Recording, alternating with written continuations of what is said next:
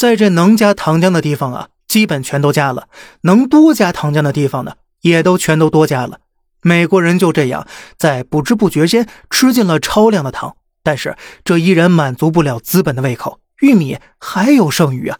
于是资本呢继续设计阴谋，那怎么让美国人进一步的消耗更多的糖呢？哎，在吃甜点的时候呢，你有没有觉得自己的心情也会变得更好呢？那是因为啊，糖分能刺激我们大脑产生更多多巴胺，产生快乐。而经过研究，科学家还发现了。过量的糖分呢，可以抑制一种荷尔蒙的活性——凝集素。凝集素呢，会通过脂肪细胞传导到大脑，告诉大脑你已经吃够了。但是过量的糖分摄入会让凝集素停止工作，大脑不会收到信号了，你就会一直吃下去。简单来讲呢，就是吃甜食会让我们越吃越想吃，而不觉得饱。同时呢，有一家老美的快餐店还发现了，尽管人的胃容量是有限的。但人呢，面对的食物量越大，它的食量呢也就会随之增大百分之三十。于是乎啊，为了赚更多的钱，美国的餐饮店和超市出现了巨无霸汉堡、超大杯汽水、超大桶爆米花和薯条，各种甜品里呢更是不要钱的加糖浆，把你甜到齁嗓子呀。而真正可怕的地方在于啊，玉米糖浆有个致命缺陷，和蔗糖相比，它不会分解成葡萄糖，而是会直接被肝脏吸收为脂肪。但资本哪管你吃的健康还是不健康呢？他们只关注自己的销量和营收啊！根据皮尤研究中心的数据，在资本的一步步精心设计下，美国人平均每天摄入的总热量从1970年的2109大卡猛增到了2010年的2568大卡，这相当于啊，每人每天多吃一个大汉堡。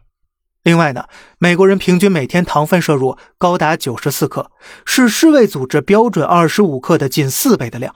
在美国，每年有十到四十万人死于肥胖症，甚至于美国军队啊都直接遭殃了。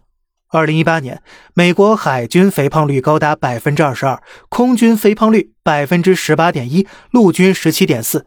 哈佛公共卫生学院预测，到二零三零年。也就是七年之后，美国将有二分之一的成年人会陷入肥胖危机当中，而正在遭遇这一切的美国人却是显得风平浪静的。那么为什么呢？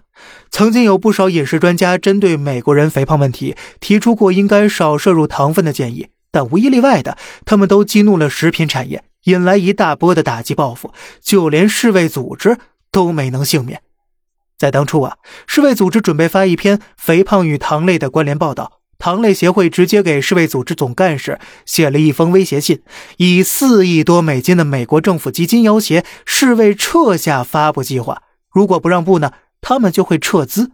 哎，这最后的结果呀，当然是资本大获全胜了。不光如此，资本呢还开始指鹿为马，大量资助各种科研机构，发布所谓学术报告，一边呢掩盖美国人肥胖的真相，一边反过来甩锅消费者。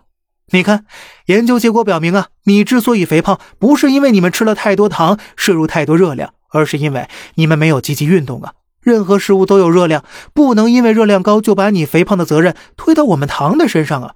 这就是资本的嘴脸呢。美国人民看似独立自由的一生，不过是资本早已暗中规划好的路线罢了。所以呢，小胖觉得呀，能自己做饭呢，您就少在外边吃吧。你永远不知道你在外面吃的每一口东西里面究竟加了多少食品添加剂和究竟加了什么添加剂，因为啊，他们顾忌的只有销量、收入以及味道罢了。那么，您是经常在家吃，还是在外面吃呢？好了，这里是小胖侃大山，每天早上七点与你分享一些这世上发生的事儿，观点来自网络，咱们下期再见，拜拜。